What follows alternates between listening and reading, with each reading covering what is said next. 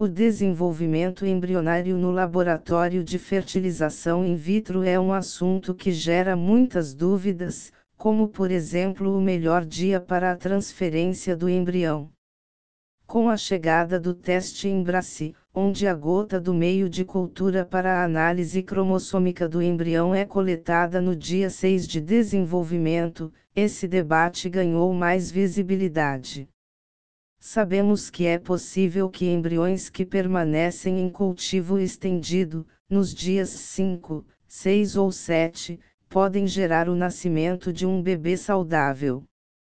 Pesquisas realizadas na área buscavam responder qual seria o ideal para o embrião, se biopsiar o blastocisto em dia 05, independentemente do seu grau de expansão e aspecto de desenvolvimento, ou se o ideal seria aguardar este embrião evoluir, como nos casos em que o embrião se desenvolve mais lentamente, realizar o procedimento de biópsia tardiamente de acordo com a sua evolução.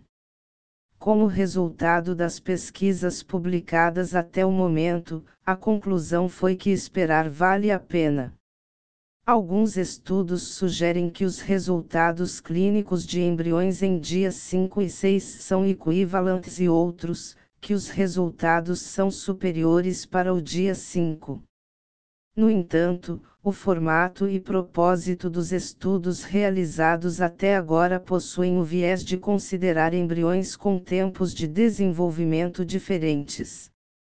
Portanto, apesar da informação que dispomos no momento proporcionar tranquilidade sobre os embriões em dia 6, estamos diante de uma pergunta diferente. A questão atual é: um embrião com boas condições no dia 5 perderia sua capacidade de gerar um nascimento se tivesse que estar mais um dia em cultivo?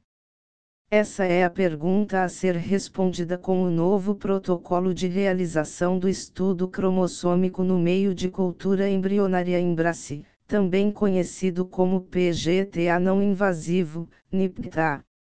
As evidências nesse sentido são os resultados da pesquisa randomizada, RCT, publicada na revista científica AJOG realizada em oito clínicas de reprodução humana, onde o protocolo de manter o embrião seis dias em cultivo foi colocado em prática em um total de 1.301 embriões, com resultados reprodutivos satisfatórios, compatíveis com os resultados clínicos de embriões de dia 5. Os resultados sugerem que não há um impacto negativo em manter os embriões em cultivo até o dia 6. A segunda parte do estudo RCT, que está em andamento, irá responder com clareza esta pergunta dentro da realidade do novo protocolo Embrace, apresentando as taxas de gestação e implantação em embriões que não foram biopsiados nem manipulados durante o seu desenvolvimento até a coleta do meio de cultivo para a análise genética. Manipulações durante o desenvolvimento embrionário afetam seu grau de expansão. Atualmente a realidade das clínicas que apresentam um alto grau de expansão embrionária em dia 6 de desenvolvimento, apresentam cenários específicos. Assisted RET Uma parte considerável dos embriologistas aplicam um protocolo de Assisted RET, a, durante o cultivo do embrião. Esta prática, consiste em realizar uma pequena ruptura na zona pelúcida, ZP, do embrião. O corte realizado nesta camada tem como propósito facilitar o procedimento de biópsia embrionária, evitando possíveis danos ao embrião propriamente dito. Porém, observasse que os embriões onde foram realizados ROA durante o cultivo, alcançam graus de expansão maiores e em menos tempo em comparação com embriões que não são manipulados. Experiência com embriões mais lentos.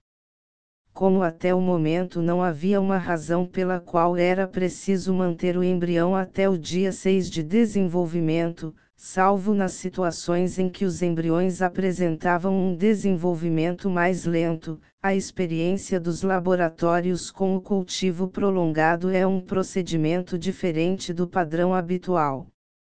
Embriões euploides transferidos em dia 5 e dia 6 apresentam taxas de sucesso similares. Conforme estudo realizado por Capelbo e colaboradores, Capelbo et al., 2014, publicado na revista científica Human Reproduction, embriões cromossomicamente normais, euploides, em dia 5 e dia 6 apresentam uma taxa de implantação embrionária similares. O estudo do Capelbo também analisou as taxas de sucesso de embriões euploides de dia 7, que apresentaram uma taxa de implantação de 50%, porém, por haver uma baixa quantidade de casos, esta informação não foi incluída na comparativa.